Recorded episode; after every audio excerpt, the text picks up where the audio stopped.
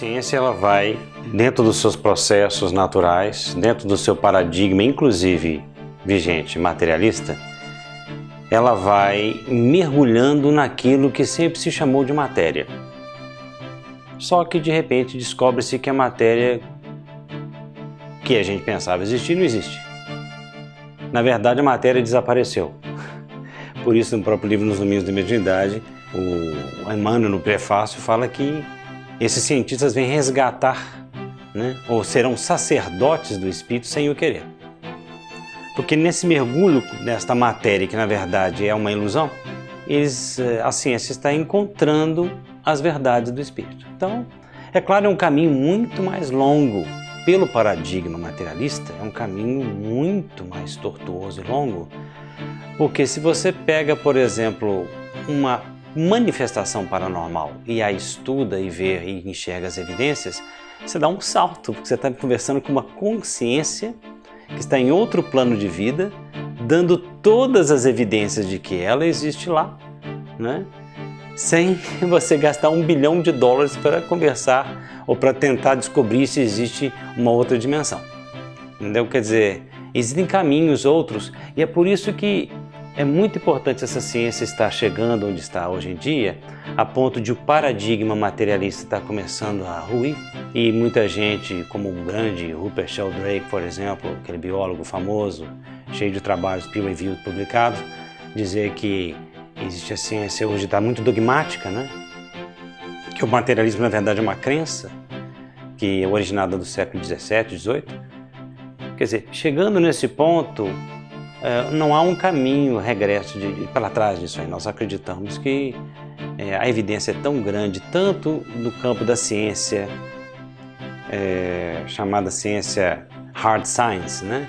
essa ciência pesada aí, oficial, quanto também das, do, dos cientistas que acreditam e, e investem nos estudos sobre, por exemplo, a paranormalidade, a física quântica vinculada a assuntos mais alternativos, todos eles estão realmente começando a entender que essa nossa realidade é bem limitada, né?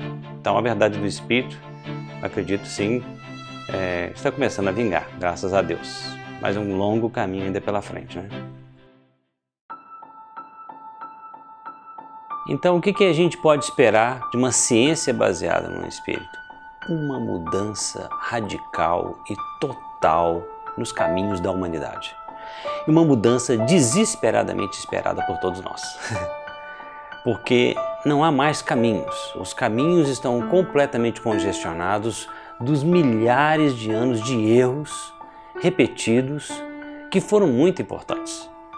A ciência, por exemplo, em que nós conquistamos tudo isso que conquistamos, a ciência foi muito importante, é muito importante.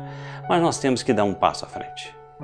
Nós não podemos ficar nessa situação de um paradigma que inclusive, segundo pesquisadores, um paradigma atual científico, ele gera muito desperdício de dinheiro para pouca descoberta.